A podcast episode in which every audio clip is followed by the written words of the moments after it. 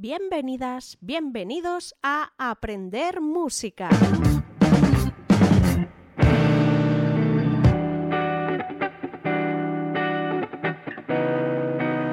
La música que oirás en el programa de hoy se titula James River y es de DJ Williams y la podéis encontrar en la librería de uso libre de YouTube. Si tú también tienes alguna música animada y energética de uso libre, escríbenos a aprendermusica@institutomusicaonline.com y la pondremos en uno de nuestros programas. Que se te oiga.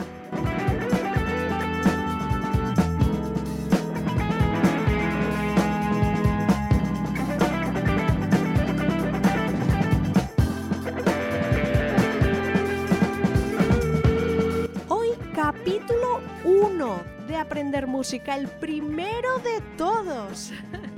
Y, nada, que me hace muchísima ilusión. Primero voy a presentarme, soy María Rosa, directora pedagógica del Instituto de Música Online. Y bueno, debo deciros que eh, no es el primer programa que hago. He estado tres años trabajando en la radio y nada, que me hace muchísima ilusión ahora empezar con otro programa, así, además tratando pues dos temas que me gustan mucho. Uno es la música, evidentemente, y otro es el aprendizaje de la música. Y bueno, ¿y qué es aprender música? Aprender Música es el podcast del Instituto de Música Online, un programa para aprender sobre todo lo relacionado con el mundo de la música, desde lo más simple a lo más complejo, desde lo más alejado hasta los propios fundamentos, de todo.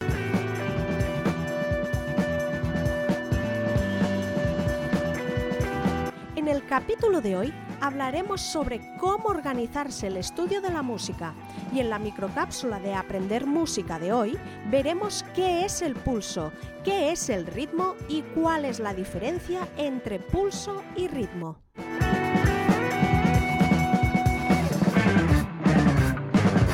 Por cierto, este jueves cumplimos 190 reseñas en Sostenido 11, el blog del Instituto de Música Online. Felicidades y gracias Jorge por todo este entramado de películas, documentales y libros musicales y sobre música que nos das a conocer cada, cada, cada, cada semana.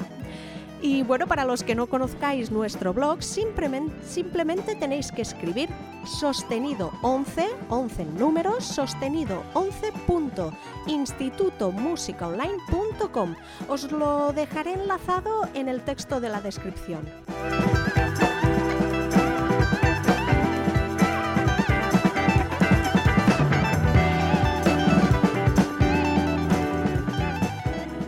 Y ahora sí, ¿Cómo organizar el estudio de la música?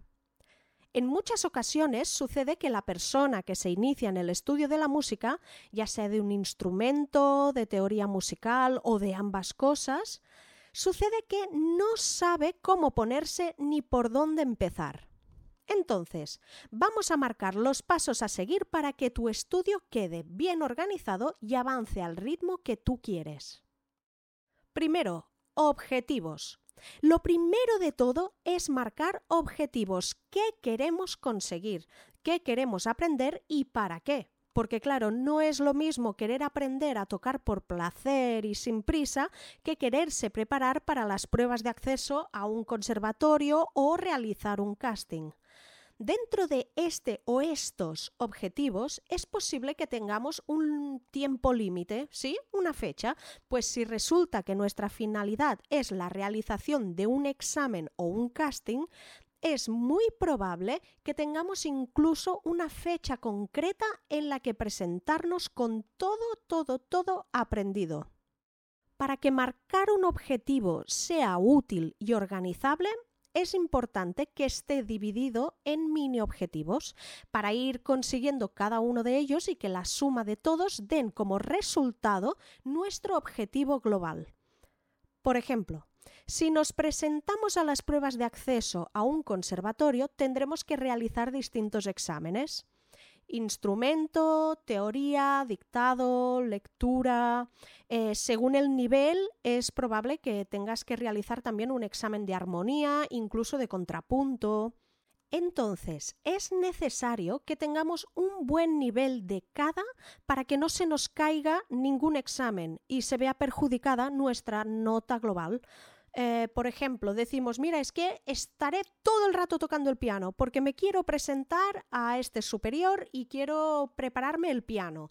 O para un casting, por ejemplo, voy a cantar todo, todo, todo, todo el rato este, mm, esta canción que me han dicho que tengo que hacer. Perfecto, muy bien.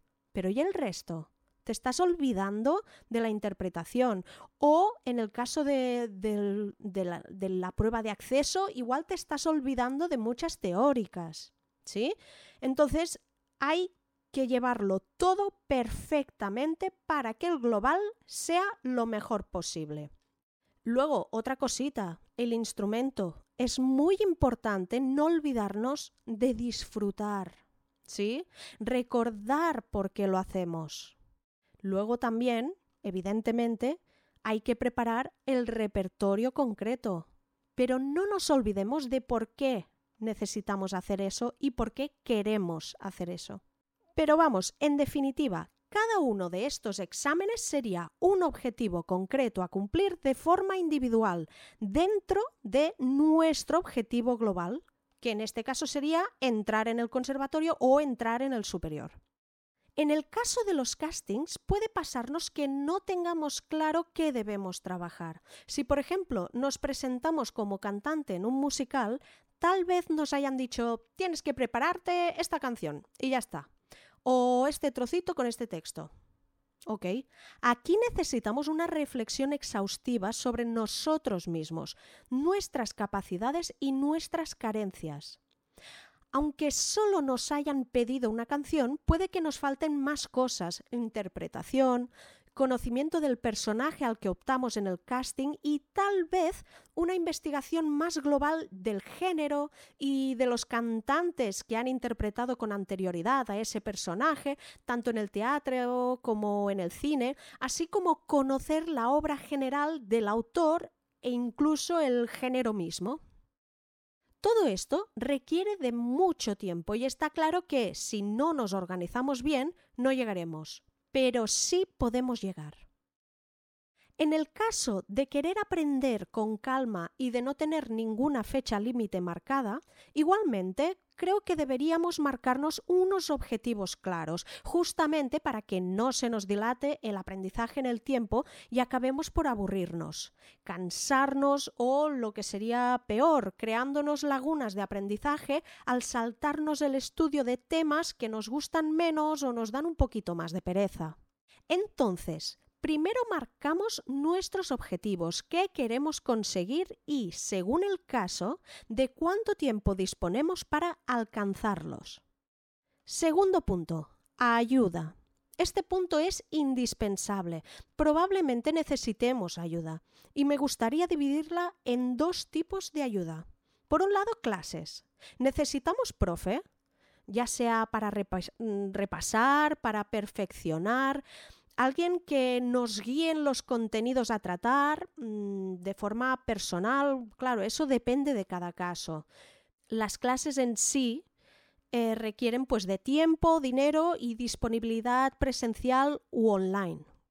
Por otro lado, la ayuda imprescindible que necesitamos es la del entorno. Nuestra familia y nuestro trabajo, que nos respeten las horas que nos hemos marcado como mínimas semanales para poder trabajar, proteger nuestros espacios de estudio y práctica. Y oye, que aunque no tengas ninguna fecha que cumplir, tanto los objetivos como la ayuda son esenciales para poderte organizar bien y conseguir tus propósitos, tanto musicales como vitales. Aunque sabes tanto como yo que en nuestro caso los propósitos musicales y vitales suelen estar estrechamente ligados. Punto 3. Último y no por eso menos importante, maneras de organizarse el estudio. Voy a proponeros dos. Time blocking, que consiste en bloquear horarios, y por sesiones. A ver, en el fondo todo consiste en bloquear un espacio de tiempo para dedicarlo solo a esto. La diferencia entre estas dos maneras está en la organización interna del tiempo. El time blocking consiste en, agendarte todo el tiempo que te has bloqueado para estudiar, hora por hora, como si fuera el horario de un colegio, ¿no? Que dices de 9 a 10 mates, de 10 a 11 lengua, pues eso. En cambio, pensar en sesiones consiste en tomar tu rato entero guardado para estudiar y usarlo con una rutina concreta, con una actividad que puede alargarse o que quieres dejar que fluya.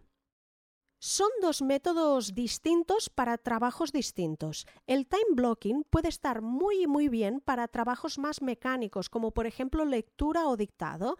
Tú puedes fijar un rato solo para algo, ¿no? Incluso fijar un rato a la semana para ver un musical y asegurarte de que en 15 semanas has visto 15 musicales. Esto es ideal para revisar géneros, revisar autores, revisar actores, cantantes, músicos.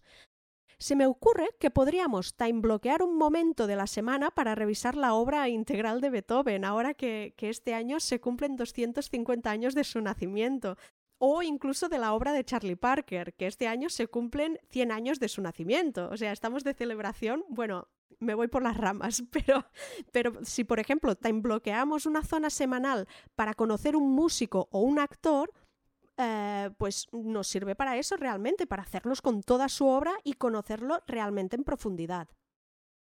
Por otro lado, si necesitamos realizar una actividad más creativa y que requiere de más tiempo entre sentarte, calentar, concentrarte, como podría ser el caso de componer, ¿no? Componer música, por ejemplo, o simplemente tocar.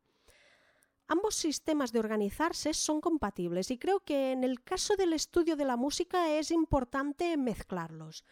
Por ejemplo, me bloqueo tres semanas para estudiar música, de 9 a 2. De buenas a primeras, está bien pensar que son 15 horas a la semana para estudiar. Y solo por pensar eh, eso ya nos podríamos relajar y acabar por no hacer nada.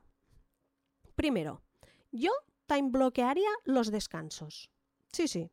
Tal vez en función de las actividades que queramos hacer, por supuesto, para que el descanso no entorpezca el estudio ni la inspiración, pero sí es esencial parar para descansar, ya sea porque llevamos mucho rato trabajando de cabeza, como porque llevamos mucho rato tocando. Y esos descansos mm, los programaría con alarmas fijas no me los saltaría por nada.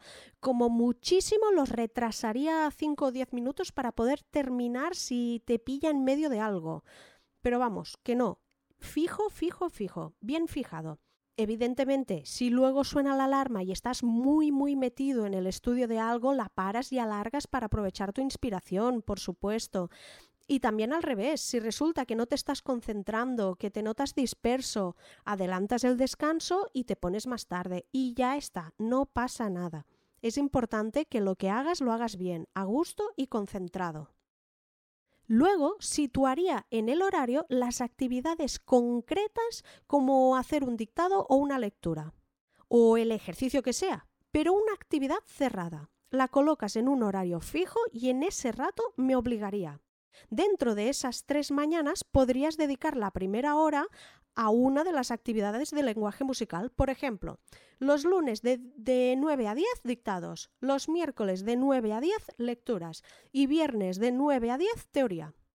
O también podría ser que cada día de 9 a 10, independientemente de que dispongas de otros ratos para estudiar fijados, siempre, siempre, siempre hagas un dictado y una lectura, por ejemplo. Y así cada día, sin importar lo que has programado para hacer en las demás horas. De este modo, cada semana tendrías hechos 5 dictados y 5 lecturas. Y al cabo de un mes, 20 lecturas y 20 dictados. Eso contando solo de lunes a viernes. Y si realizar una lectura y un dictado te lleva menos de una hora, pues perfecto, ya has acabado. A por lo siguiente. Una vez ya te has programado actividades concretas en espacios concretos, te aseguras de que esto ya lo vas a hacer. ¿Y la práctica del instrumento? Eso ya depende de cómo tú funciones y de lo que tengas que preparar, pero aquí es donde yo me pondría con las sesiones y dentro de las sesiones buenas rutinas que te ayuden a llegar al pico de estudio, como si fuera una onda, una montaña, perfecto. Lo ideal sería calentar, pico de concentración, relajar.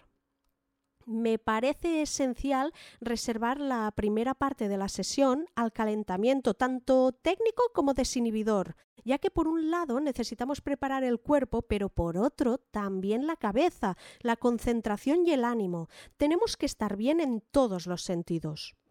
Por último, me gustaría darte un consejo. Sé realista. Si no vas a poder aguantar cinco horas de estudio, ponte tres o ponte una diaria. Eso da igual. Lo importante es que lo que planees para ese rato realmente lo hagas. Si tienes que prepararte para una fecha concreta y no estás acostumbrado a estudiar tanto rato seguido, añade horas de forma paulatina. Busca una hora fija semanal para empezar, aunque parezca poco, y ves subiendo poquito a poco. Por ejemplo, empiezo los lunes a las 5 de la tarde hasta las 6. La otra semana ya hago el lunes y el sábado. Al otro sigo lunes y sábado, pero subo a hora y media etcétera. Em, es ir haciendo pruebas, ser, ser realista y exígete cada vez un poquito más, pero siempre tiempos con los que puedas comprometerte y cumplir. Y no te fuerces si estás cansado. Estudiar cansado es una pérdida de tiempo. Es preferible que duermas o vayas a dar una vuelta a que te sientes, te fuerces a hacer algo y estés completamente desconcentrado, porque sentirás que estás perdiendo el tiempo. Cuídate, sé realista y respeta tus tiempos y tus objetivos, ya que si tú empiezas por respetarte a ti, los demás respetarán tus objetivos y tus horarios de estudio. Con trabajo puedes conseguir lo que te propongas y lo sabes.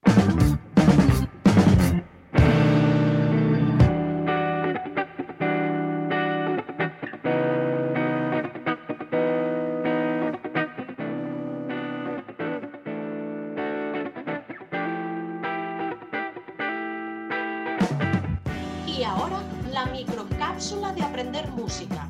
Sí, porque a eso hemos venido, a aprender y a conseguir nuestros sueños. En una de esas tandas de preguntas que proponemos a través de nuestro perfil de Instagram, Juan Félix nos preguntó la diferencia entre pulso y ritmo. Y como es muy habitual confundir ambos, hoy os contaré qué es el pulso, qué es el ritmo y veremos la diferencia entre ellos. Recuerda que puedes enviarnos tus preguntas a aprendermusica@institutomusicaonline.com o a través de nuestras redes sociales con arroba Instituto Música Online. El pulso es el latido de la música. Es igual que el corazón. Es constante y no tiene fin. Del pulso depende el tempo, es decir, la velocidad de la canción. Al igual que el corazón puede ir más rápido, más lento, pero siempre, siempre es constante, incluso cuando hay silencios.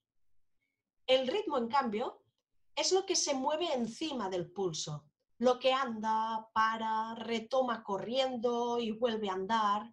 Si cantamos y andamos a la vez, generalmente estaremos cantando el ritmo, tanto si lo afinamos como si no, y andando el pulso. Por ejemplo, pulso. Puede ser más rápido, más lento, pero todo lo que estoy hablando encima es ritmo. El ritmo puede ir igual que el pulso, puede hacer pa, pa, pa, pa, pa, pa, pa, pa, pero puede cambiar, puede hacer silencios y el pulso sigue. Esperemos que lo hayáis entendido. Si os surgen más dudas, escribidnos, por favor.